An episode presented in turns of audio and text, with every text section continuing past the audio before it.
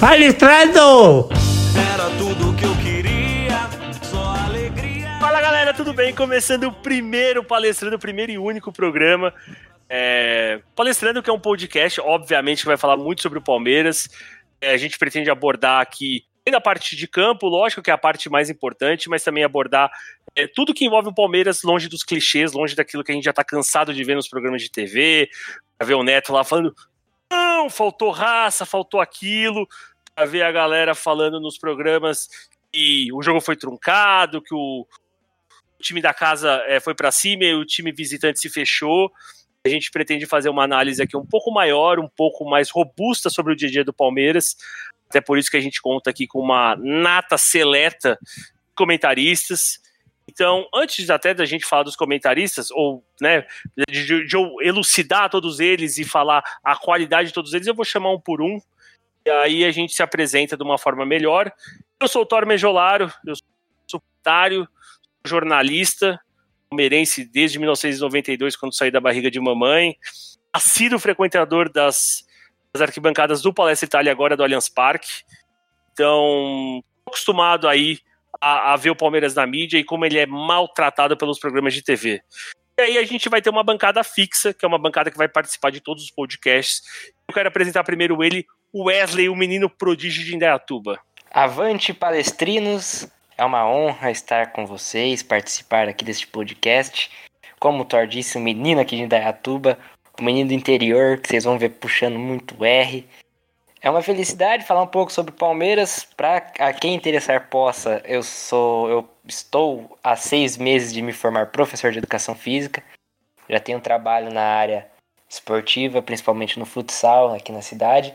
E também já tive alguns trabalhos, comentei por muitos anos o nosso o Primavera aqui de Indaiatuba e, e todos os seus, seus jogos. Então tenho um, um pouquinho de, de conhecimento nessa área do futebol aí sobre comentar é, sobre análises esportivas e eu vou falar um pouco sobre o, sobre o Palmeiras e seus seus acontecimentos, jogos e tudo mais que envolve a nossa nação palestrina.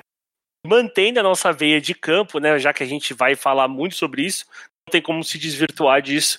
É o Roberto, nosso técnico, por assim dizer. Boa noite, palmeirense de todo o Brasil. Meu nome é Roberto Avelar, eu sou mineiro, Vim para Ribeirão Preto em 2012, formei Educação Física e Esporte na USP. Hoje eu também eu tenho a licença B da CBF, trabalho com futebol universitário desde 2014, também já fiz estágio no Botafogo de Ribeirão.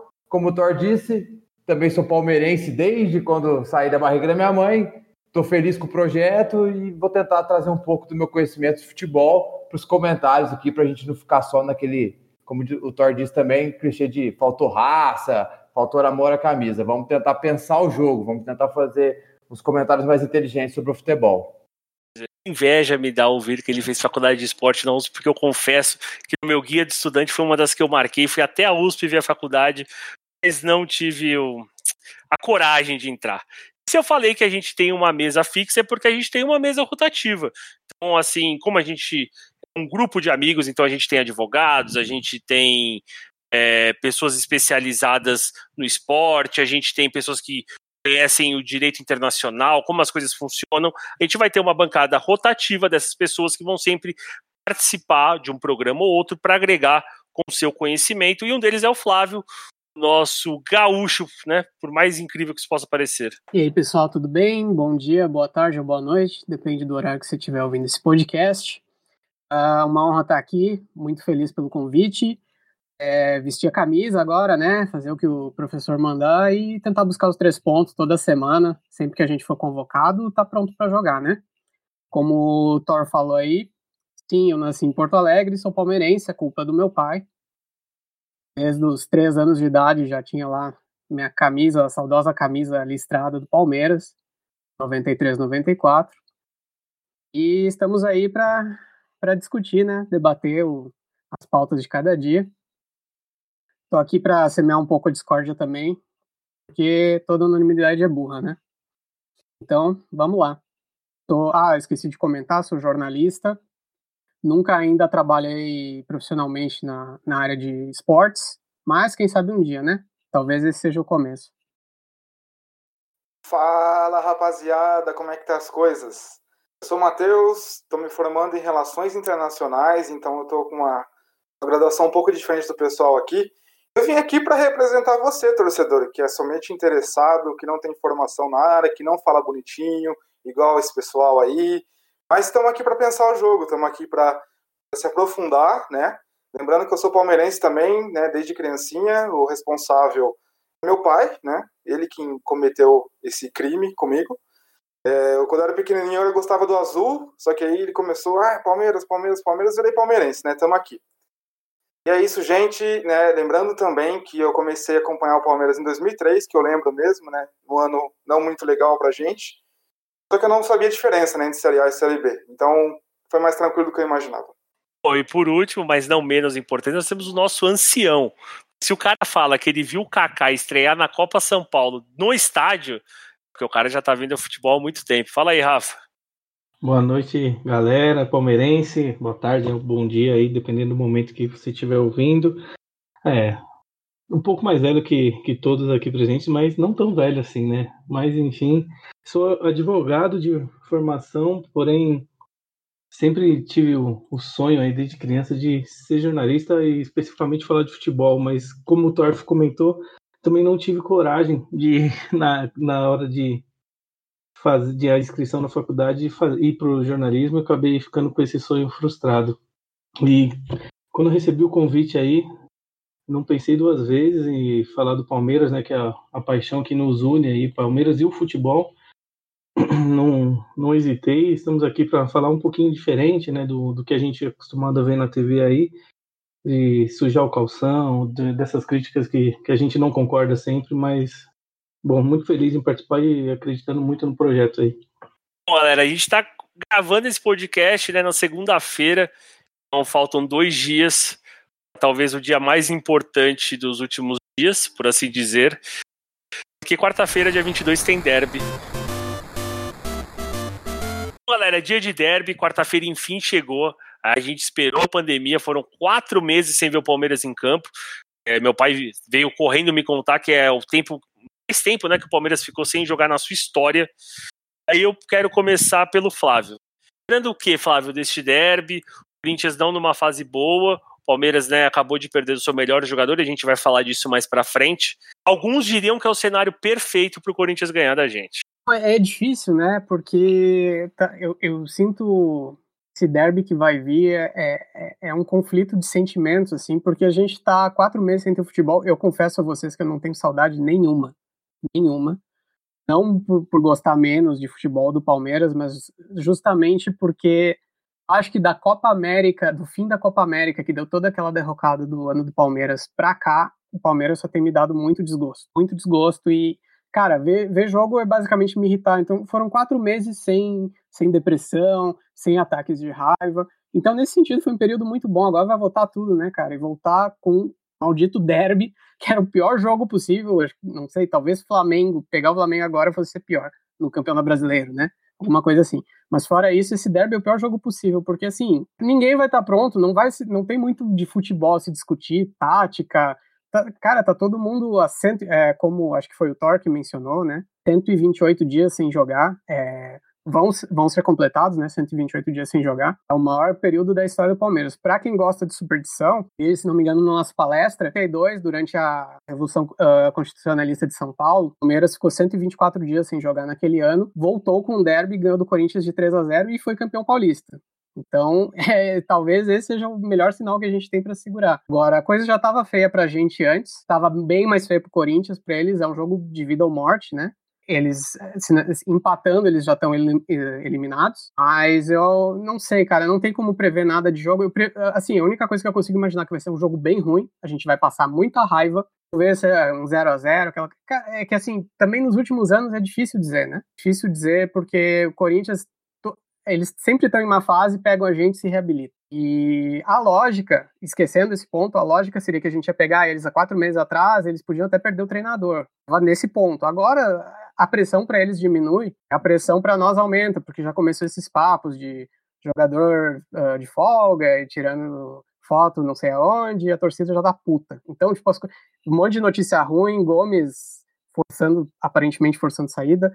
Muita coisa, o tempo foi se aproximando, e enfim, eu, eu acho que a gente nem devia estar tá tendo jogo agora. Sinceramente, eu acho, acho bizarro não saímos do pico ainda da, da Covid. As coisas melhoraram um pouquinho, mas daqui a pouco já estão piorando de novo. É, é bizarro, só no Brasil mesmo. Então eu, eu acho que é um, é, tem um anticlímax muito grande aí para esse próximo jogo e vamos ver o que, que vai acontecer. Ali, mais a vitória num derby, que como o próprio Luxemburgo comentou, para o Palmeiras no campeonato, né, em questão de três pontos, muda muita coisa vale eliminar o Corinthians pensando numa fase final lá na frente. Matheus, o Flávio até comentou que, por exemplo, a gente pode eliminar o Corinthians caso a gente empate ou ganhe o jogo. A você como torcedor. É, depois desse desabafo, né, do Flávio, muito legal ouvir isso, né? Mas eu entendo que esse, por ele ser um derby em si, o, o derby ele tem esse poder tanto positivo quanto negativo, né? a gente consegue olhar nos períodos na história nos últimos anos. É, o primeiro que me vem à cabeça foi aquele de 2012, né, quando 2011, na verdade, quando o Corinthians tinha acabado de ser eliminado, né, no, na pré-Libertadores, estava aquela crise e tal. Aí o próximo final de semana tinha o Palmeiras que, que era favoritíssimo, que estava todo mundo achando que o Palmeiras ia golear o Corinthians para mandar a pá de cal, só que aí o Corinthians foi lá e ganhou e aquilo mudou como mudou muito do, da trajetória do Corinthians naquele no, no próximo ano, né? Lembrando que o Tite estava balançando o cargo. Então o clássico ele tem sim esse poder, né? Talvez essa diferença de, de, de cenários dos times é, ela pode, pode acabar tipo, aumentando ainda mais o como cada time ele vai lidar com isso. Né? Vale lembrar que o, o Corinthians estava com, uma, tá com uma campanha muito negativa né, no, no Paulistão com 36% de aproveitamento. É, empate já elimina né, o Corinthians do, do Campeonato Paulista. O Corinthians precisa ganhar e torcer para um outro resultado, para que não seja eliminado de cara. E o Palmeirense, né, no fundo, né, no fundo o Palmeirense tem aquela, aquela esperança do Corinthians ser rebaixado e tudo mais. Então, talvez um, uma vitória do Palmeiras no, no clássico, ele, é, essa vitória provavelmente contribuiria para essa, essa esperança, né? Que não só o torcedor palmeirense, mas os outros rivais têm. É, vale lembrar que o Palmeiras já está classificado para a segunda fase. Na verdade, está só disputando agora a primeira e a segunda colocação do grupo com o Santo André, para ver quem vai fazer as oitavas, as quartas, na verdade, né? Em casa. Vai ser um jogo só em casa, no mata-mata, né? Esse é o modelo desse ano. Isso, é sempre muito difícil traçar um grande favorito para o derby, justamente pelo poder que o, que o clássico tem para mudar cenários, né? E a gente consegue enxergar isso, né? Então é um derby muito mais importante para o Corinthians do que para o Palmeiras. E a gente entende que sim, se o Corinthians vence esse derby, pode significar uma, uma sequência muito importante para o clube. Eu acho que isso tem que estar na cabeça dos jogadores. E o Luxemburgo sabe disso, né? Até saiu uma notícia essa semana, e não era verdade, né? Dizendo que ele menosprezou o derby. Mas, poxa, né? Se tem uma coisa que a gente não tem que reclamar do Luxemburgo é isso. É que ele conhece a história do Palmeiras e, e, e ele conhece o, o, tamanho desse jogo. Enfim, Tora, essas são, são algumas considerações, né? Outra coisa importante é que o Corinthians ele perdeu para esse jogo não vai o Cantilho, né? O Cantilho tá foi diagnosticado com Covid. E além disso, o Corinthians perdeu alguns jogadores, né, como o Wagner Love, Pedrinho, Gustavo, Ioni Gonzalez, o Pedro Henrique e o Richard, que foram, que, que foram negociados agora. Foi confirmado que o João não joga, então isso é um, é um bom detalhe. E, e, é isso, em relação ao Palmeiras, o Palmeiras tem os desfalques na verdade, o Palmeiras não divulgou, né? O Palmeiras ele vai divulgar oficialmente os desfalques só nos dias dos jogos, mas por algumas mídias alternativas aí a gente sabe que o Lucas Lima e o Scarpa foram diagnosticados, né? Tá provável que não jogue. E aí tem a questão do Rony, né? Que foi suspenso, né? Por, pela FIFA. E o Gustavo Gomes, né? Igual acho que o Flávio falou, ou o Roberto, não lembro, que, que tem esse problema contratual com, com o Gustavo Gomes. É, vale lembrar também que o FF permitiu cinco alterações nos jogos, né? Então o clube vai poder fazer essas alterações. Enfim, é esse é o panorama do clássico para o Palmeiras. Eu quero saber de você o seguinte: a gente vai falar um pouco do Palmeiras e da escalação do Palmeiras né, mais para frente. Eu vou até querer abordar isso com o Roberto, mas eu queria falar com você sobre o Corinthians, né? O, o Matheus já falou aí o desfalques, eu vou falar um pouco sobre a escalação do Corinthians, e aí eu quero que você fale aonde pode ser que o Palmeiras encontre essa mina de ouro, pensando até no time do Palmeiras que provavelmente vai jogar.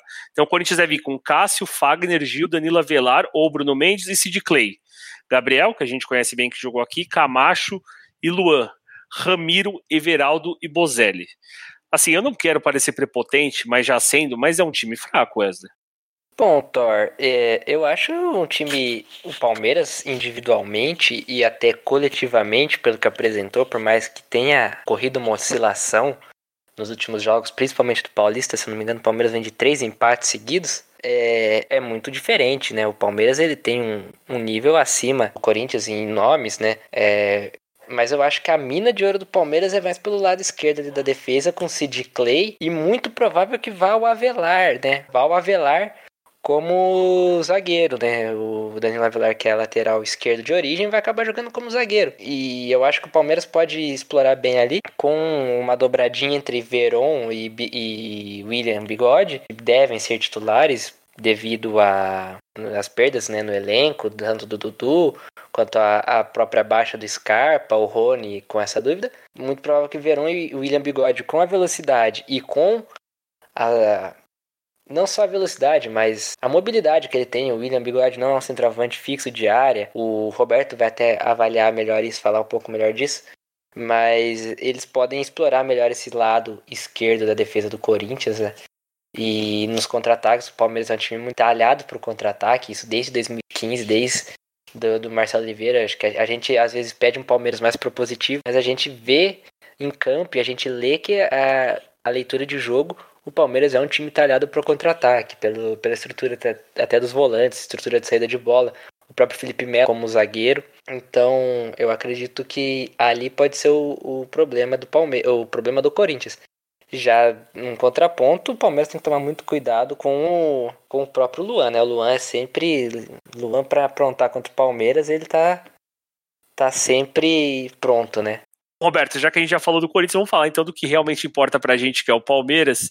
E assim, na escalação que o GE soltou, não tem o Patrick de Paula. E aqui no grupo, né, a gente conversa bastante, e é meio que uma unanimidade essa necessidade que o Patrick de Paula ganhe mais minutos de jogo. Eu, né, já vou dar aquela cornetada, mas eu acho inconcebível um meio-campo com Bruno Henrique, Ramires e Rafael Veiga. Doutor, eu concordo com você plenamente. Eu acho que o, já foi provado por A mais B que o, o meio-campo com o Bruno Henrique Ramires não funciona completamente. É, naquele jogo contra o Guarani pela Libertadores, que o Palmeiras ganhou de 3 a 1 um primeiro tempo sofrível, uma atuação péssima do Bruno Henrique, porque eu acho que o Bruno Henrique, quando ele tem um volante que tem umas características, vamos dizer assim, parecidas com a dele, no sentido que um volante que gosta mais de liberdade, ele fica muito preso, ele não vem para ajudar na saída de bola, ele não consegue marcar e o futebol dele cai muito. O Ramires a gente sabe que, infelizmente, tem oscilado muito. Foi bem em poucos jogos esse ano, tem problemas físicos, não consegue jogar o jogo inteiro. Não sei se tem, se, se aguenta a, o ritmo do jogo agora já numa volta depois de três meses. Eu acho que se essa for a dupla de volante, a gente vai ter sérios problemas no jogo quarta-feira. A minha esperança é o Patrick de Paula jogar, mesmo que se for com os dois à frente dele e a gente jogar sem um meio de ofício. Porque na, na teoria a gente vai dar liberdade pro, pro Bruno Henrique poder armar, chegar mais dentro da área e ajudar, igual o Wesley falou, até mesmo o lado direito ali, às vezes com o William ou com o Verón, porque o Bruno Henrique apoia muito ali pelo lado direito, entra na área muito por aquele lado, tem vários gols dele ele chegando por aquele setor.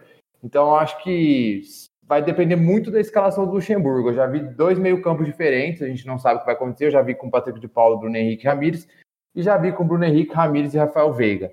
Não me agrada essa segunda opção. Eu prefiro a primeira, mas se eu pudesse escalar, eu iria de Patrick de Paula, Bruno Henrique e Rafael neste primeiro momento, por estar três meses sem jogar, por a gente não sabe das condições físicas que vai estar o time, e para tentar, vamos dizer assim, deixar um meio-campo forte e um meio-campo que tem dois jogadores de chegada, que o Zé Rafael tem essa chegada parecida com o Bruno Henrique, com características diferentes, um carrega mais a bola, o outro gosta de passar mais a bola, mas eu acho que vamos ver o que o Luxemburgo vai armar, né? Eu não, não, não sei o que, que ele pretende, não dá para saber, não tem notícia, o Palmeiras não não está abrindo campo, então a gente não tem ideia do que vai acontecer. A gente está se baseando no que foi antes do, da parada da, da pandemia, né? E eu acho que no ataque também vai Veron, Luiz Adriano e o William. Gosto desse ataque, eu gosto do William apesar de que muitas vezes ele é criticado, mas ele se entrega muito, igual o Wesley falou, ele tem uma mobilidade boa, ele, ele pode jogar pela direita pela esquerda, e acho que o Verón, por mais que é menino ainda, ele pode sim é, ir para cima dessa dupla do lado esquerdo, igual, igual o Wesley falou, que eu também acho que é um lado vulnerável do Corinthians, e pode nos ajudar por ali. Mas vamos ver que eu acho que tudo vai depender dessa escalação no meio campo. Né? No mais, o Palmeiras aparentemente vai de Everton, possivelmente o menino, né? A gente não sabe das condições do Maicon, Melo, Vitor Hugo, o Vinha, o meio-campo que pode ser Bruno Henrique, Ramires e Veiga, ou o Patrick de Paulo lugar do Veiga, Verón, Luiz Adriano e o William, né? O Rony, nós não sabemos como vai, vai estar a situação dele para o jogo, provavelmente ele vai estar fora, né? Vamos aguardar aí a escalação do Luxemburgo. Quando esse podcast sair, a gente já vai ter uma definição sobre o Rony, porque a gente está gravando na segunda-feira e o Palmeiras tem até terça ao meio-dia para ter uma resposta da FIFA, né? Se foi acatado o pedido. É, qual, qual, seria a palavra certa, Rafa? Você que é o nosso advogado. Na realidade, o, o acatado não, não tá de tudo errado, assim. Agora, eu confesso que não acompanhei juridicamente esse caso assim, para ver. Por eu sei que o Atlético se manifestou também, dizendo que vai fazer o pagamento para tirar a punição dele. Então, eu acho que vai acabar acontecendo um acordo aí e vai acabar liberando o jogador. Rafa, já aproveitando o ensejo, o Palmeiras sempre, pelo menos na minha época de garoto, eu lembro que sempre tinha aquele cara que era o camisa 12, por assim dizer, que vem do campo, muda o jogo. Então a gente teve o Euler, teve o Munhoz, saudade do Munhoz, eu adorava o Munhoz. É, recentemente a gente teve o próprio William mudando jogos lá no Uruguai quando entrou contra o Penharol. A gente teve o Verón na reta final desse Campeonato Brasileiro. E agora a gente tem cinco alterações, ou seja, a gente exponenciou, né, a gente é, elevou às alturas essa possibilidade de mudar o jogo vindo do banco. Se a gente pega o time titular, a gente tem Gabriel Verón que vinha do banco, William que vinha do banco, Rafael Veiga que vinha do banco. Eu te pergunto, cara, é o Daverson que vai mudar o jogo vindo do banco? Cara, é realmente a minha esperança para 2020 era esse jogador ser o Gabriel Verón, né? Até pelo que ele mostrou no Mundial Sub-17, no final do ano passado, com entrosamento justamente com o Dudu, é, Luiz Adriano também saindo bastante da área. É, assim, a, a esperança acho que de, da maioria dos torcedores era ver o Verão fazendo esse papel. Agora complica um pouco, a gente perde bastante em, em extensão de elenco, né? Então, o, Gabriel, o, o Verão vai acabar sendo é, o titular, eu acho que não tem muito o que falar, a gente não sabe como está o Scarpa, né? Ele não vem jogando com o Luxemburgo, não imagino que, que, que passe a jogar agora. O, o Luxemburgo já testou o Veiga na ponta, não deu certo, não deu certo no meio também, mas não sei. É, eu acho que fica essa, esse vai ficar esse ponto de interrogação. A gente vai talvez descobrir mais um menino aí, ou o Rony assumindo a vaga de titular. Quando voltar, talvez vai o, provavelmente o bigode vá para o banco, que sempre acaba sobrando para ele mesmo, jogando bem. Então, eu acho que vai ficar, não vai variar muito, não. Nossas opções ficaram bem menores.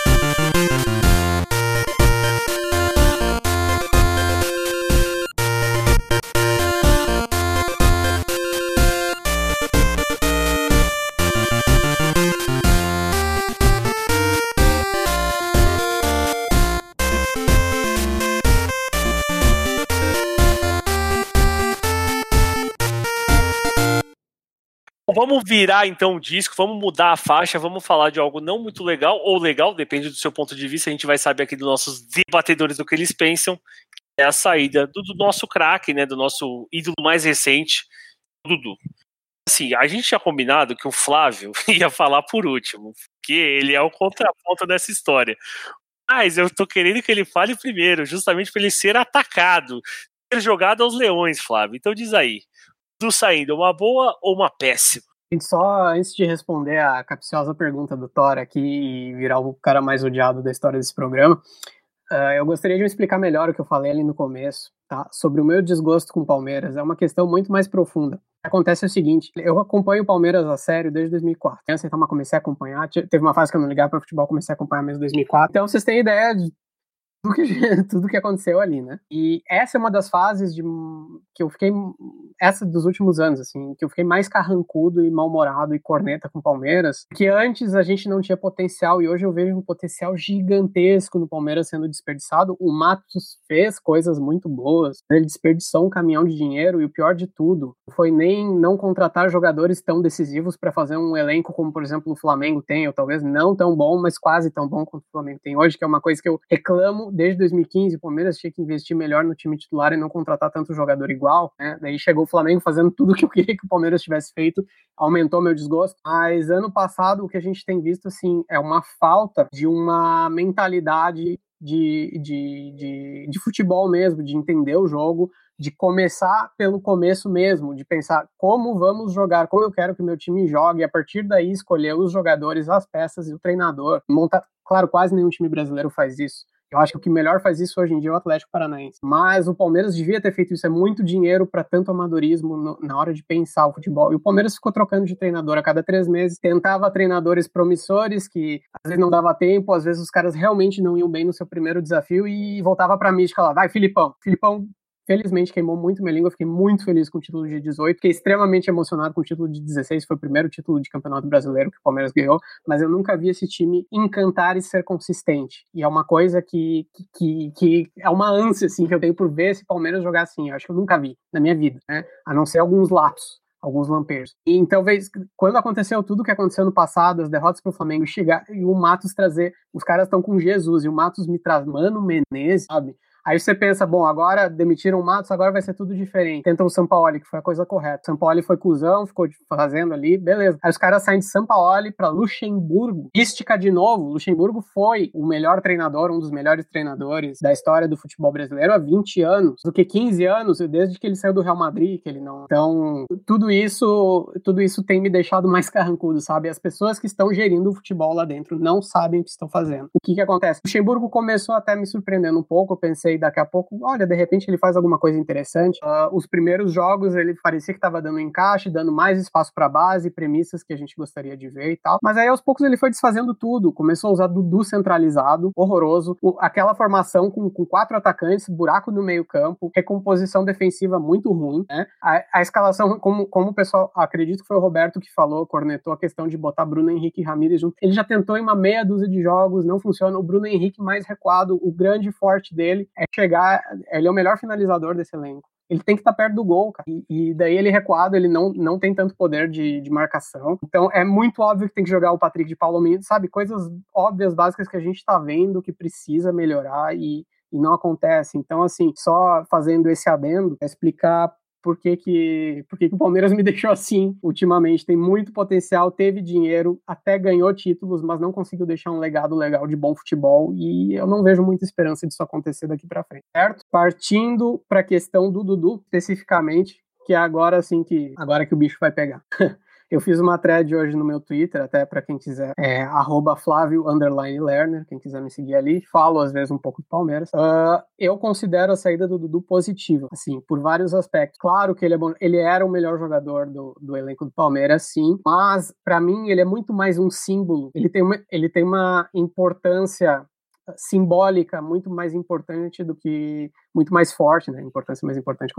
Uma importância simbólica muito mais forte do que a importância dele técnica e tática. O Dudu é um cara que, que eu acho, ele virou símbolo desde aquele chapéu lá nos rivais de 2015, foi protagonista em todos esses títulos nacionais que a gente ganhou, mas ele é superestimado. Dudu é superestimado. Ele não é jogador de seleção brasileira como muita gente exige. É, ele é um bom jogador para o nível nacional, um cara que joga bem. Foi é, teve lapsos de craque em vários momentos. Aquela reta final dele em 2018 foi maravilhosa, realmente. Acho que foi o melhor período dele no Palmeiras quando o Filipão chegou. Ele arrebentou no final do Campeonato Brasileiro, ganhou bola de ouro por causa daquele momento, porque o começo do campeonato dele foi irregular, como a maior parte do tempo que ele joga. Dudu é um cara inconstante. Ele é um cara, ele erra muito. Eu, eu comecei a pegar uma birra do Dudu em 2015, porque o primeiro semestre dele foi muito ruim, não sei se vocês concordam comigo. Foi muito ruim aquele primeiro semestre. E eu comecei a reparar mais nos erros que ele faz. O cara erra muito, ele erra muito para um jogador uh, ah, para ser esse craque que dizem dele. A gente já cansou de ver lances de contra-ataque de Palmeiras com superioridade numérica, 4 contra 3, 4 contra contra dois, três contra um, o cara consegue errar passes simples. Ele, ele nunca foi um grande finalizador. O primeiro gol dele de fora da área foi aquele gol antológico contra o São Paulo, em 2017. É,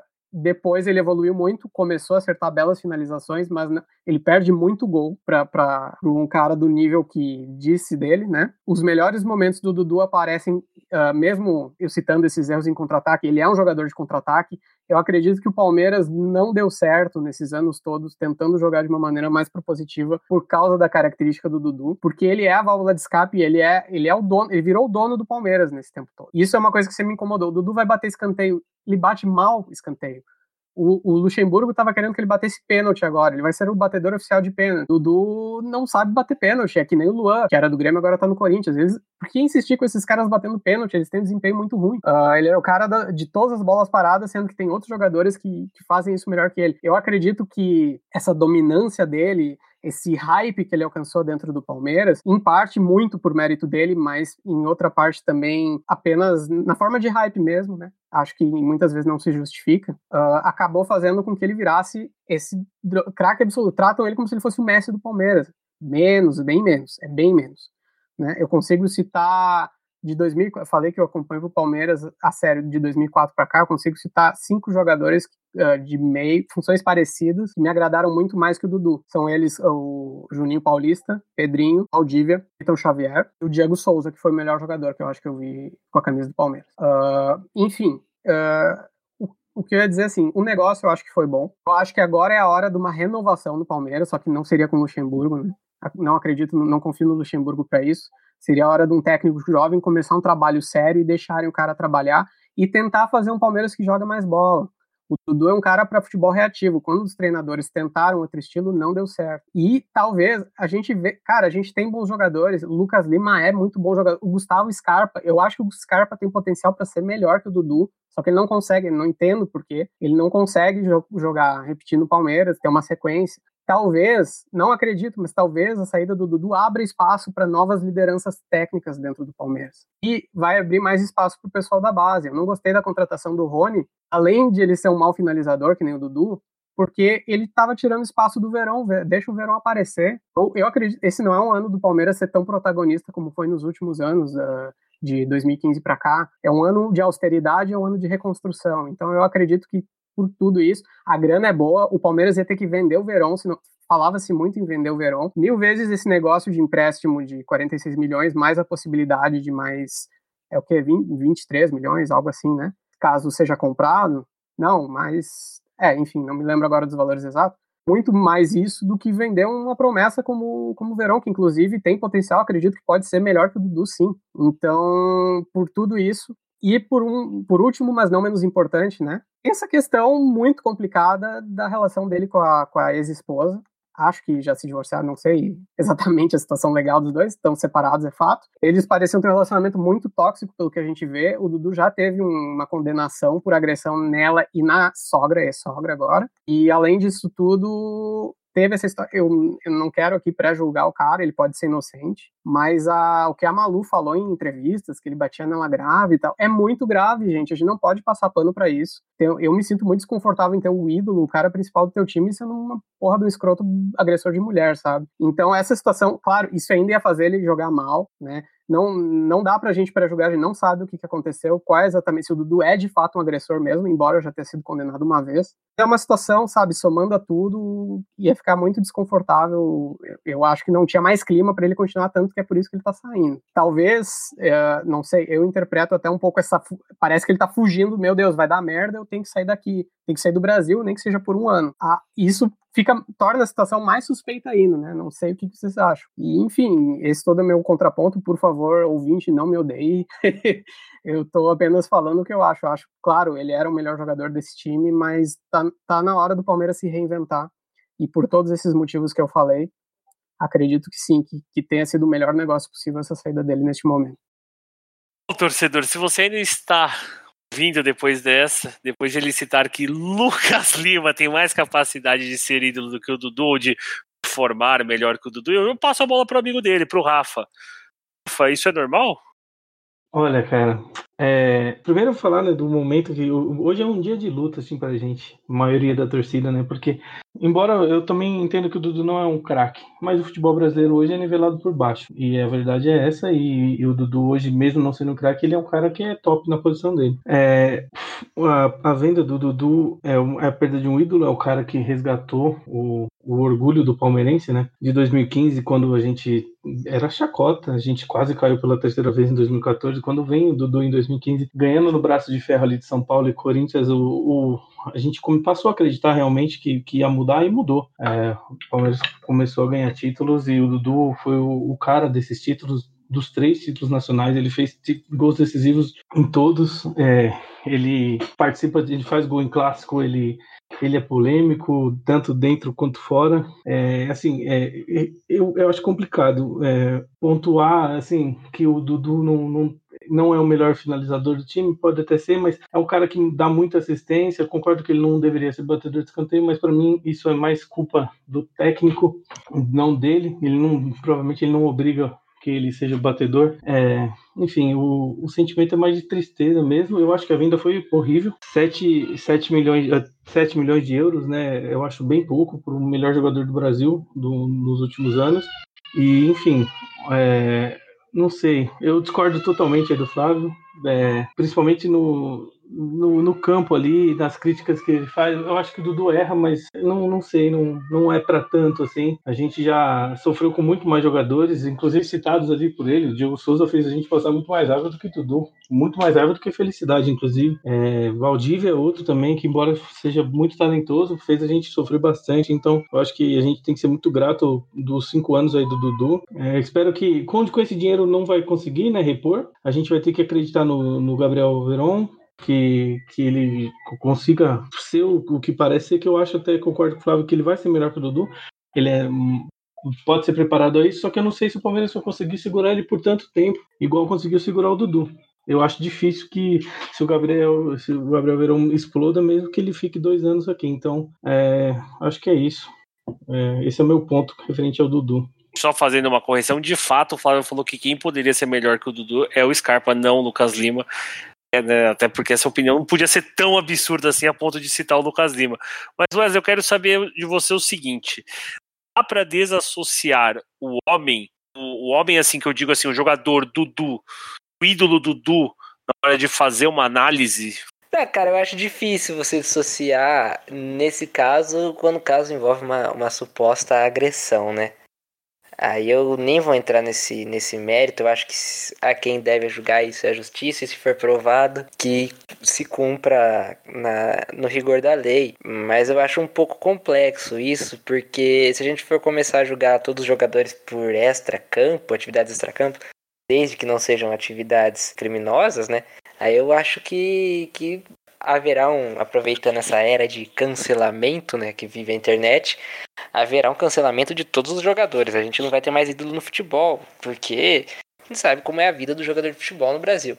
Mas eu acho que não dá pra, dissociar a imagem de um com o outro. E dentro de campo, cara, o Dudu, ele levou o Palmeiras de nível de, de cinco anos pra cá. É, não tem como dissociar, aliás, dissociar a imagem do Palmeiras com o Dudu é muito forte. Se nos, no começo dos anos 2000 a gente tinha Palmeiras remetia ao Marcos, nos anos 90, ali no começo com Edmundo, é, hoje é dos últimos cinco anos pra cá Palmeiras e Dudu. A, a história dos dois nos últimos cinco anos acabam se confundindo confundindo. A única coisa que eu concordo com o Flávio é que houve sim uma super dependência do Dudu, a ponto dele sair depois de cinco anos e a gente ficar assim, cara, o que, que vai acontecer? Quem vai assumir esse posto? Não houve uma preparação para isso, né?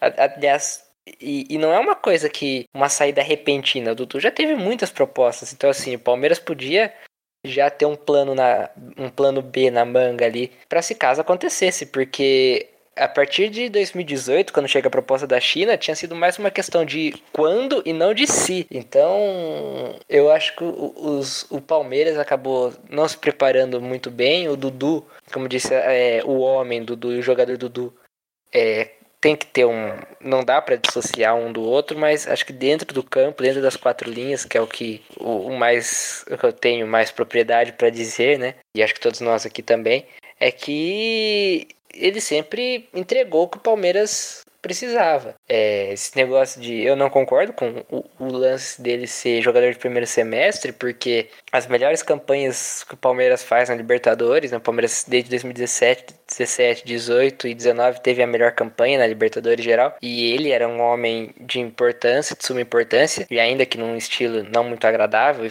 cumprindo funções que não, não são deles, não eram propriamente dele, como não foi só o Luxemburgo que colocou ele no meio, né?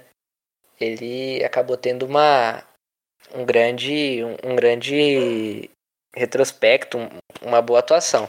Então, eu acho que o Dudu é é muito é muito complexa essa dissociação homem jogador. Acho que não, nem devemos fazer, né? Temos até elementos e, e exemplos disso. Mas dentro de campo, o Dudu acho que sempre correspondeu à altura e sempre foi foi muito correspondeu à altura e superou até certo ponto as expectativas do Palmeiras.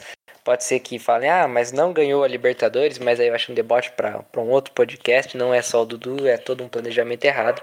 E o Palmeiras não se preparou de uma coisa que já era anunciada, né? Eu acho que o Wesley tocou num assunto bem legal, que é a preparação do próximo ídolo. Eu tenho um irmãozinho pequeno e ele não acompanha muito futebol, mas ele só sabia o nome do Dudu. Agora eu não sei com que cara que eu vou falar para ele que o único jogador que ele sabe o nome não tá mais no Palmeiras. Queria saber do Matheus, que é um cara de relações internacionais, ou seja, tem essa imagem que você passa do nome. Matheus, como é que a gente fica? Quem vai ser o próximo ídolo do Palmeiras? Fico pensando, por exemplo, no Everton. Baita goleiro, eu acho que, meu, talvez o melhor goleiro do Brasil está entre os melhores goleiros do Brasil, mas tem, tem carisma, né? Um cara que não é por culpa dele, porque carisma você nasce com ele ou não, você não o tem. É, não sei, não, não, nem vejo um nome aí à vista. É, eu achei comentário muito importante do Wesley, né? Primeiro, eu acho muito difícil a gente separar as pessoas, né? Tipo, um jogador profissional da vida pessoal. Eu acho que existe a, a separação tem que existir no momento em que às vezes a gente começa a cuidar da vida do jogador, ver onde ele vai, sabe? Muito torcedor, infelizmente, acho que faz isso. Ah, tem jogo tal dia, mas no dia anterior tava na balada porque eu vi ele. Tipo assim, acho que nesse, nesse grau eu acho complicado. Mas por outro, eu acho que o jogador ele não tem que pensar que a vida dele tá dissociada. Pensa porque quando, quando essa associação ela é pro bem, o jogador não reclama, entendeu? Então, e, e ela é, igual eu falei, isso é, é algo muito inevitável. Então, quando quando tá tudo certo, quando ele faz alguma coisa extra-campo que, que a torcida gosta, ou até coisas que, que vão dentro do campo, mas não tem a ver muito com o futebol, dentro das quatro linhas, o torcedor ele até, ele até apoia, ele até gosta, né? E eu acho que o Dudu, ele. Acho que não só o Dudu, mas qualquer jogador que tenha uma certa relevância, ele tem que entender que tudo que toque, que toque a vida pessoal dele, ele vai, vai ser algo que vai alcançar, vai ser mais potencializado para ele ser o jogador que ele é. Então, acho que eu acho muito difícil fazer essa separação. É, em relação ao próximo ídolo, é, eu acho que é engraçado porque o Dudu ele deixa um buraco assim no, no, na, nessa coisa do torcedor, torcedor, tanto que a gente não consegue imaginar outro. Então a gente olha pro elenco hoje, talvez. Porque a questão do Dudu, acho que tem que. A gente precisa entender também que começou de um jeito muito diferente, né? Porque vamos fazer retrospectiva. Ele estava entre São Paulo e Corinthians, aí e o Palmeiras estava se reconstruindo ainda, quase caiu pela terceira vez, né? Igual o Flávio falou. E a gente acordou num domingo viu ele com a camisa do Palmeiras assinando um contrato, sabe? É um negócio que a gente, a princípio, nunca tinha imaginado é, a, no Palmeiras naquela época. Então, é uma relação que já começou assim. Eu acho muito difícil a gente sair caçando o ídolo agora. Esse tipo de idolatria não é algo que a gente procura. É, o, o, Dudu, naquela época a gente não estava procurando um ídolo igual o Dudu. Talvez a gente estava mais pensando na questão do Valdívia, que até hoje né, tem muitos adeptos, mas é, o ídolo eu acredito que é um, é um tipo de jogador que a gente não procura. E eu não acho que seja válido, né? Eu não sei como você vai explicar isso pro seu irmão, viu, Thor? Mas eu acho que não, não é muito prudente a gente sair procurando o ídolo, sabe? Eu acho que se tem algum ali que era para ser, ele já seria né? Ou se não, vai ser um jogador que algum que já é do nosso elenco e vai despontar. E idolatria envolve muita coisa, né? Às vezes, tipo, às, às vezes envolve o time jogar ganhar grandes jogos ou, ou ganhar títulos. Então, assim, envolve muita coisa. Eu acho muito difícil. De verdade, a gente sair procurando. Mas eu acredito, sim, que o Palmeiras está numa época que, que, tá, tá propensa, sim, a produzir mais ídolos, justamente porque, apesar da gente não ser protagonista, né? Acho que eu concordo nisso que o Flávio falou. A gente não o, o Palmeiras talvez não seja campeão esse ano e, é uma, é uma realidade, na verdade, é, é algo que, que tange a realidade, não é nada absurdo falar que o Palmeiras não seria campeão esse ano, mas o Palmeiras ele tá numa fase, sim, que é possível pensar em títulos, é, de estar tá sempre, pelo menos brigando lá em cima, enfim, é, então acho que é uma, é uma fase que, que é propícia assim criar ídolos e vamos aguardar, né? Eu acho que é, a gente não deve, igual eu falei, não deve procurar isso, mas sempre pensando que é o que acontece a qualquer momento e a gente não percebe. De repente a gente olha para um jogador e, oh, pô, esse cara é ídolo, sabe? É bem, bem nessa pegada, viu, Thor? Robertão, te deixei por último porque é o seguinte: a gente pode gostar do Dudu, pode não gostar do Dudu, pode achar que ele é ídolo, pode achar que ele não é ídolo, mas o que a gente é, independente dessa, dessa opinião, a gente quer saber de uma coisa: como fica o time sem o Dudu? A gente viu que o Luxemburgo estava tentando, e até acho que você citou um pouco isso sobre os quatro atacantes, é, com o Dudu sendo essa, esse quarto atacante é, mais recuado para tentar armar um pouco o jogo, porque com quatro atacantes você não tem bem, então alguém precisa armar o jogo. Saber de você, cara, como é que fica essa salada? Como você disse, o Luxemburgo vinha colocando o Dudu no meio, né?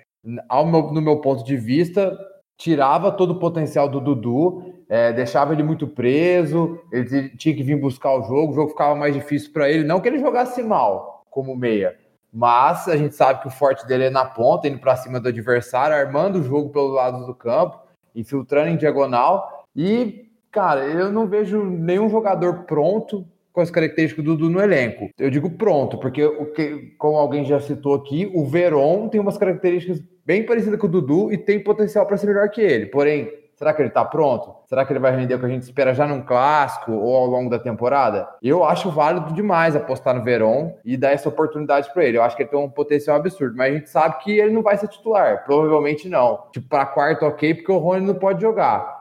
Mas o Rony não é um jogador com a característica do Dudu, é um jogador de velocidade. Recebe a bola, vai para a linha de fundo, cruza. O Wesley, mesma coisa, um pouco mais para um contra um também, igual o Rony. Ah, o William, a gente está cansado de saber que não tem características de drible, de armar jogo. É um jogador de raça, que tem uma certa velocidade, mas, mas é, é mais brigador, joga de centroavante, joga pelos lados. Luiz Adriano, centroavante, pivôzão, quando arma o jogo é mais na cadência. O Scarpa, que teria um potencial não para ter o mesmo jogo que o Dudu, mas para assumir esse protagonismo dentro de campo. De um semestre para cá, vem, vem jogando mal, não, não, não mostra vontade, mas porém também ele é aquele, aquele que ponta mais armador. Ele não é um ponta que parte para cima. Para mim, o Dudu ele sabia tanto armar quanto partir para cima, então perde um pouco aí do um contra um. Mas, porém, se o Scarpa assumisse esse protagonismo, a gente ganhava um, um, bom chute de fora da área, né? Tem o Luan Silva, que há quem diz lá dentro do Palmeiras que é uma joia, né? Que é aquele menino que veio do Vitória, machucou, machucou, machucou, foi jogar no começo do ano, machucou de novo, a gente não sabe o que, que ele pode ser, o que, que ele pode trazer pra gente. Mas eu acho que o time perde muito sem o Dudu, mesmo ele sendo desperdiçado no meio. Porém, vendo o panorama geral, é, eu sou um cara que eu penso também, vou falar um pouquinho agora fora do campo, que eu penso na saúde financeira do time. Então, para mim, o negócio do Dudu não foi muito ruim no sentido de do Palmeiras não ficar ruim financeiramente e, como o Flávio disse, é um ano de renovação, de, de, de colocar a base para jogar. Talvez se organizar financeiramente de novo, que a gente sabe que o caixa já não é mais o mesmo. E acho que um lado positivo, como lado, se é que tem um lado positivo dessa pandemia, né? A gente não vai ter jogo com torcida tão cedo. A gente sabe que a torcida do Palmeiras é impaciente com os meninos da base normalmente. É difícil alguém chegar e algum menino chegar e falar assim, ó, e ganhar o coração da torcida. Tipo, para mim, dos meninos que subi, subiu, só o Patrick de Paula realmente ganhou essa moral até agora. O Verón tem gente que desconfia, fala que não está pronto, mas para mim é a chance de um, de um Verón, por exemplo, espontar, não ter essa pressão da torcida e por que não ser essa peça fundamental ao longo do ano. Não, não, não sei para o primeiro momento, agora para a quarta. Mas eu acho que, vai, pensando no derby, o Dudu vai fazer falta, assim, na minha opinião. Ao longo do ano, eu acho que o Verón vai ser o cara que vai preencher essa lacuna aos poucos. É a minha humilde opinião. Bom, galera, a gente vai chegando ao fim do nosso primeiro palestrando. Espero que vocês tenham gostado. A gente pretende fazer ele em duas vezes por semana, então toda terça e toda quinta. A quinta a gente ainda precisa definir se tiver jogo na quinta, então talvez a gente solte ele na sexta, mas isso está para ser definido. A gente ainda vai falar sobre futebol feminino, que é uma coisa que a gente quer abordar, acha importante falar sobre o futebol feminino do Palmeiras. É qualquer outro esporte que ganhe notoriedade, que o Palmeiras vá bem, terá seu espaço aqui. Então, que vocês tenham gostado, que vocês embarquem nessa com a gente. A gente já tem um Instagram, que é o palestrandocast. Se você quiser deixar alguma pergunta, quiser seguir a gente, a gente vai estar seguindo todos os participantes aqui do podcast para você é, poder ver o perfil de cada um e até porque ouve a voz, mas não sabe quem é, fica imaginando como é que a gente é tá lá.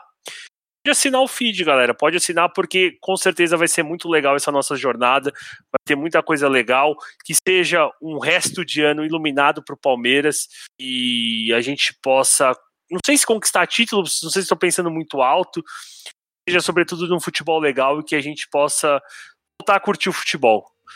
Talvez como era antes ou não, mas curtir o futebol, tá bom? Um beijo, um abraço e tchau! faz vibrar meu coração. Vai sacudir essa cidade, meu palestra campeão. Vamos ser